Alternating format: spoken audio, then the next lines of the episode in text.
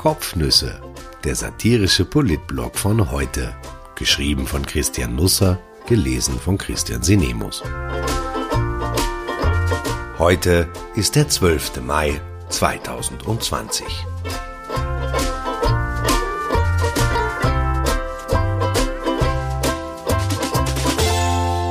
Österreichs Seele. Was gestern paniert wurde, wer sein Fett abbekam, wo es Brösel gab. Es passierte am vergangenen Wochenende. Gegen Mittag flog ein Fenster im Innenhof meines Wohnblocks auf. Es ging alles so schnell, ich konnte gar nicht sagen, um welches Stockwerk es sich handelte. Jedenfalls war plötzlich eine Männerstimme zu hören, die brüllte Meine Frau hat heute geduscht. Nichts weiter. Nur der eine Satz. Dann wurde das Fenster krachend zugeworfen. Alles still. Ich wusste nicht, was das bedeuten könnte. Also inhaltlich schon natürlich, nämlich, dass jemand geduscht hatte und ein anderer jemand das für mitteilungswürdig empfand. Aber ich verstand die Hintergründe nicht. Hoffentlich ist dieses Corona vorbei, wenn es heiß wird. Es holt nicht das Beste aus den Menschen heraus, nicht aus einer Welt, nicht aus beiden. In ein paar Tagen beginnt die Schule neu und alle sind schon sehr aufgeregt. Die Lehrer sowieso, denen schlägt sich momentan alles auf den Magen. Die Eltern, weil sie nicht wissen, ob sie ihre Kinder in die Schule schicken sollen, und die Kinder, weil sie nicht mehr wissen, wo die Schule überhaupt liegt.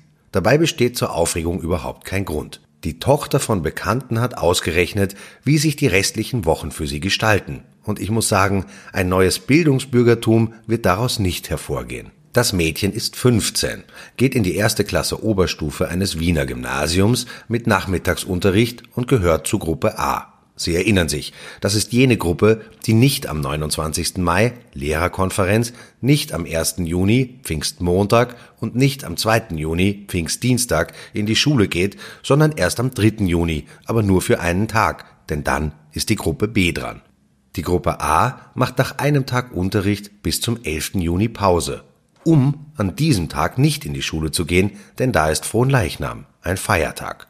Also geht die Gruppe A erst am 12. Juni in die Schule, da weiß man allerdings nicht, ob die Lehrer kommen und in welcher Anzahl. Denn das Ministerium und die Gewerkschaft haben sich darauf geeinigt, dass der Fenstertag ein freiwilliger Arbeitstag ist.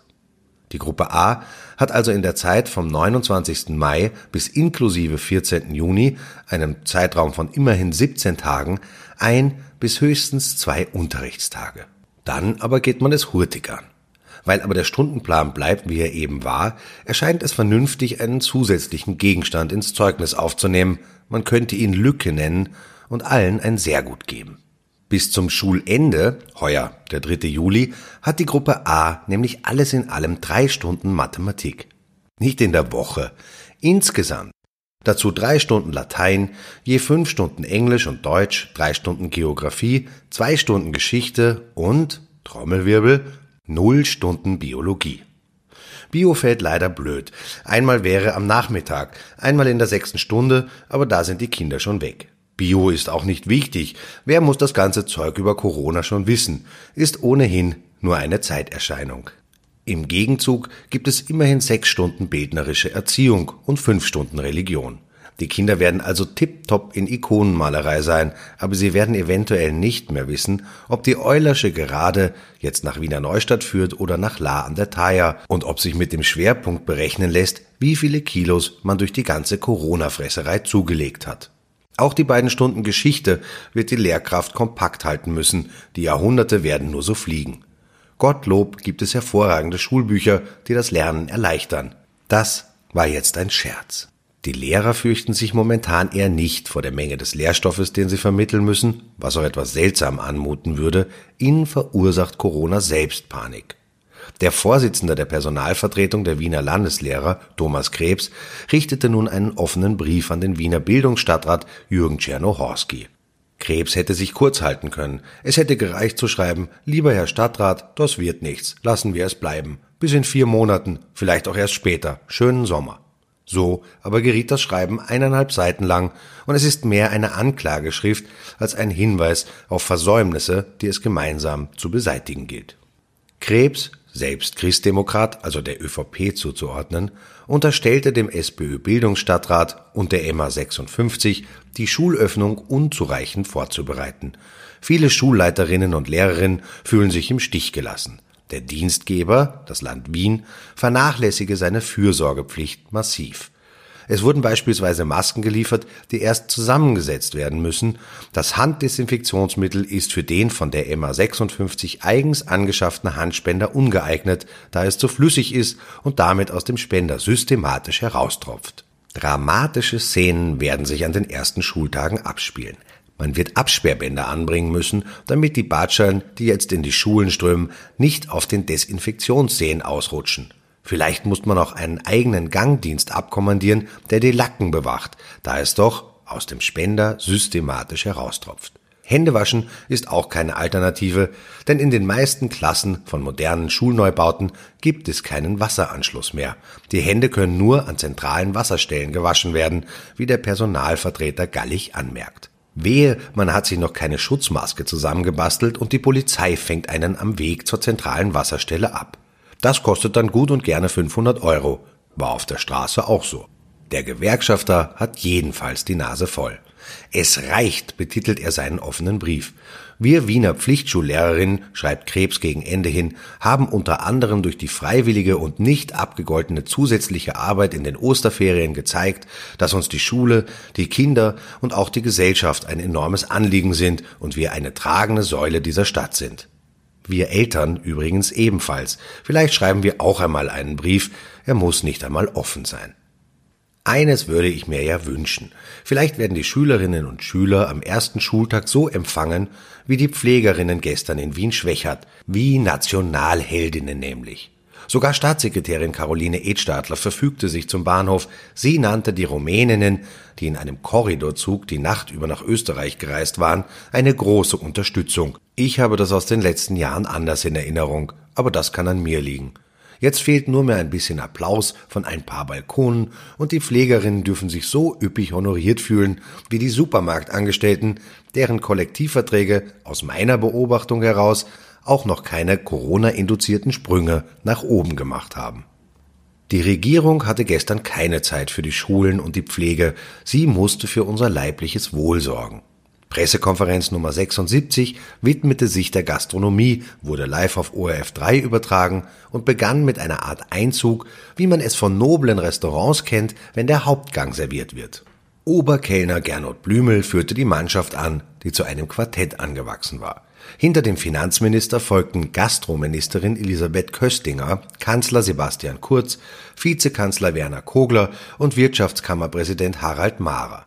Statt Speisen auf Tellern unter einer Glosche trugen der Oberkellner und seine Kollegenschaft Zettel in der Hand. Alle hatten Masken auf. So wird es ab Freitag auch in den Restaurants sein. In Österreich ist es ja so. Für die Wirtschaft ist neben Kanzler und Vizekanzler die Wirtschaftsministerin zuständig, natürlich auch ein bisschen die Arbeitsministerin und die Integrationsministerin und die Kanzleramtsministerin. Für die Gastwirtschaft aber ist nicht die Wirtschaftsministerin zuständig und nicht die Arbeitsministerin und die Integrationsministerin und die Kanzleramtsministerin, sondern die Bundesministerin für Landwirtschaft, Regionen und Tourismus und deshalb war die Wirtschaftsministerin gestern nicht bei der Wirtschaftspressekonferenz zugegen. Es wäre auch eng geworden, Mara musste ja noch aufs Bild. Als erstes sprach der Kanzler. Er hielt sich auffallend knapp. Schon im ersten Satz brachte er alle wesentlichen Botschaften unter. Wirtschaft hochfahren, schneller als andere, Normalität, die diesmal ohne neue auskommen musste. Frei nach Erwin Ringel nannte er die Gastronomie einen Teil der österreichischen Seele. Anatomisch gesehen ist also das Schnitzel ein DNA-Baustein und Uhudler einer der Körpersäfte. Wir hatten das immer schon vermutet. Für die österreichische Seele wurde ein Hilfspaket geschnürt, das Kurz Wirtshauspaket nannte. Es hat ein Volumen von 500 Millionen Euro. Ich weiß nicht, ob das viel oder wenig Brösel sind, man müsste das auf Schnitzel umrechnen.